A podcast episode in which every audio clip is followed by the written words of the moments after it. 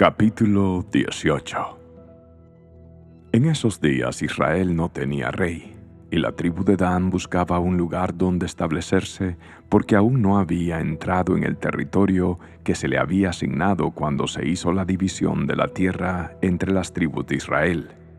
Así que los hombres de Dan escogieron de entre sus clanes a cinco guerreros competentes de la ciudad de Sora y Estaol para que exploraran algún territorio donde la tribu pudiera establecerse. Cuando los guerreros llegaron a la zona montañosa de Efraín, entraron en la casa de Micaía y allí pasaron la noche. Estando en la casa de Micaía, reconocieron el acento del joven levita, así que se le acercaron y le preguntaron, ¿Quién te trajo aquí? ¿Qué haces en este lugar? ¿Por qué estás aquí?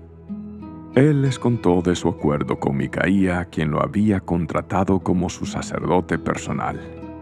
Entonces ellos dijeron, Pregúntale a Dios si nuestro viaje tendrá éxito. Vayan en paz, respondió el sacerdote, porque el Señor estará vigilando el camino por donde van. Así que los cinco hombres siguieron hasta la ciudad de Lais, donde vieron que los habitantes llevaban una vida despreocupada, igual que los sidonios, eran pacíficos y vivían seguros. También eran ricos porque su tierra era muy fértil. Además, vivían a gran distancia de Sidón y no tenían ningún aliado cerca.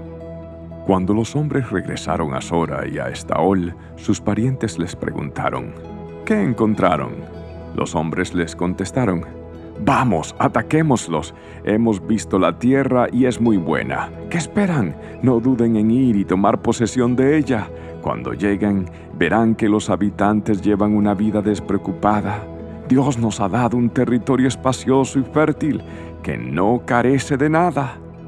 Entonces, 600 hombres de la tribu de Dan salieron de Sora y de Estaol armados para la guerra acamparon en un lugar situado al occidente de Kiriat Jearim, en Judá. Por eso hasta el día de hoy se llama Manedán. Desde allí siguieron hasta la zona montañosa de Efraín y llegaron a la casa de Micaía. Los cinco hombres que habían explorado la tierra alrededor de Lais les explicaron a los demás.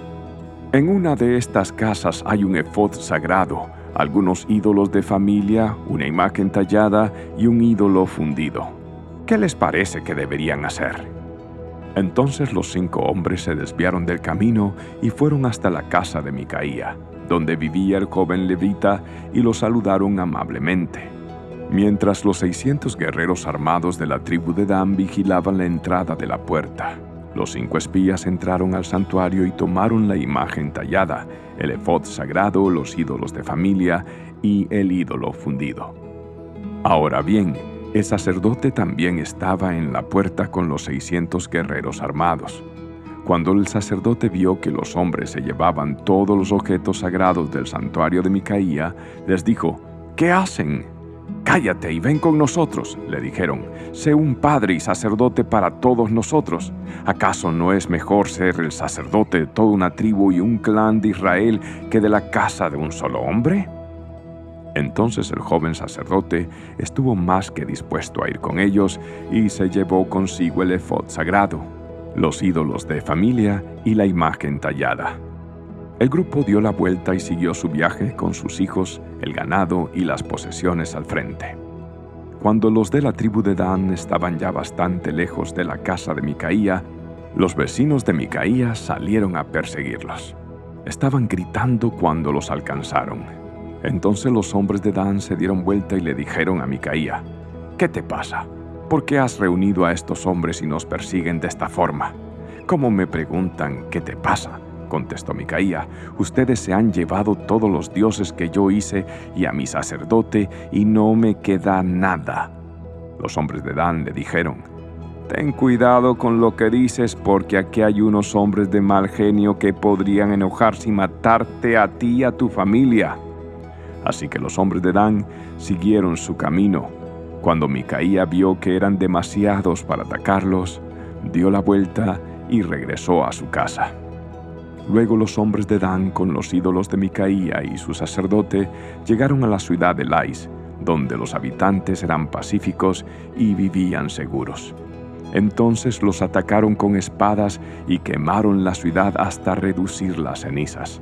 No hubo quien rescatara a los habitantes porque vivían a gran distancia de Sidón y no tenían aliados cerca.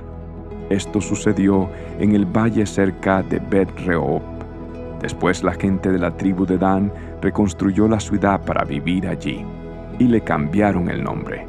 La llamaron Dan en honor a su antepasado, el hijo de Israel, aunque originalmente la ciudad se llamaba Lais. Luego colocaron la imagen tallada y nombraron como sacerdote a Jonatán, hijo de Gersón, hijo de Moisés.